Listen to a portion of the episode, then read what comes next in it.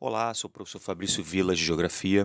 Hoje veremos o podcast número 7 do segundo bimestre do módulo 2 do ensino fundamental das unidades escolares da DIESP. O conteúdo de hoje é a síntese do processo de migração interna no Brasil. Nós já vimos que a migração é o deslocamento de pessoas do seu lugar de origem para o novo lugar onde ela vai morar. Existem vários fatores para essa migração acontecer: questão econômica, questão política, catástrofes naturais. Mas agora nós veremos dentro do Brasil como foi esse processo né, ao longo da história, é uma breve né, história do processo de migração interna no Brasil. Primeiramente, vamos definir que no território nacional há dois tipos de, de migrações: né? a migração intrarregional e a migração interregional. A migração intra-regional intra é aquela em que o indivíduo se desloca dentro da própria região, ou seja, é, ou dentro do próprio estado, ou seja, dentro da região.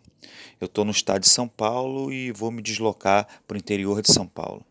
E a migração interregional é quando ele se desloca é, para outra região.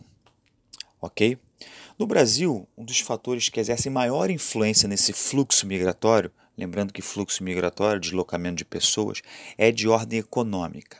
Repetindo, o principal fator que exerce influência é, na, nos fluxos migratórios no Brasil são de ordem econômica uma vez que o modelo de produção capitalista cria espaços privilegiados para a instalação de indústrias, forçando indivíduos a se deslocarem de um lugar para o outro em busca de melhores condições de vida e a procura de empregos para suprir a necessidade básica de sobrevivência.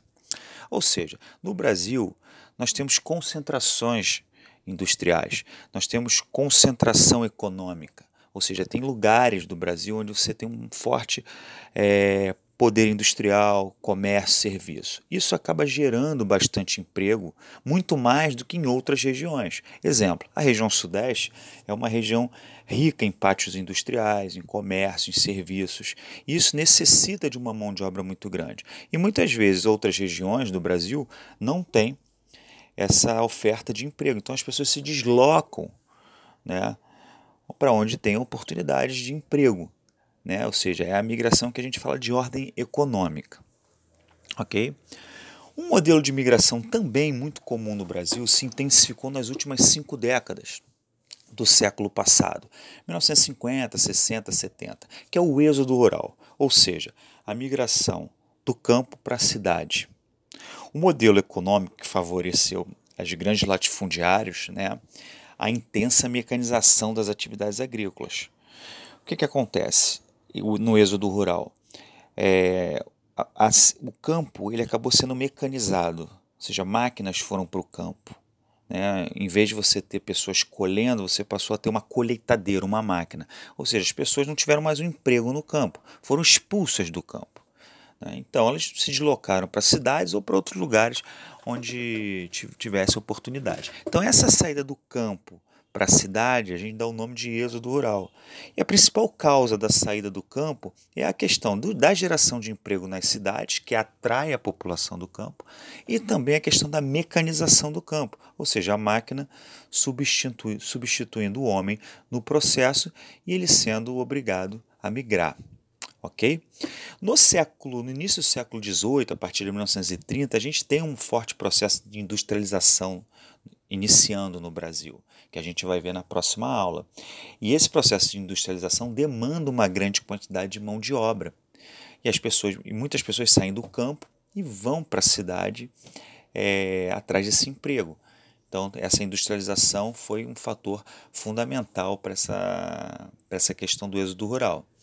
É, outros exemplos de movimentos migratórios no Brasil, a gente tem a construção de Brasília né, a nossa capital, que fica no centro-oeste. Até então, antes da construção de Brasília, a região centro-oeste era muito vazia, demograf demograficamente falando.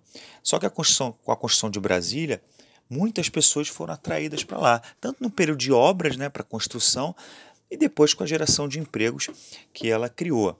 Outro exemplo também é a Zona Franca de Manaus, né, uma área com isenções de impostos impostos que, foram, que foi criada na, na região norte, com o objetivo de incentivar o crescimento da região, acabou atraindo também bastante, bastante pessoas.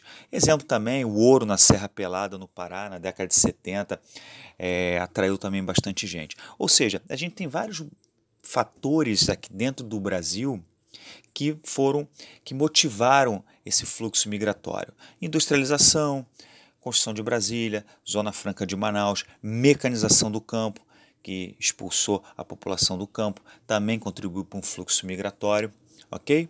Então, a ideia da aula de hoje era ver um alguns fluxos migratórios existentes no Brasil. Um grande abraço.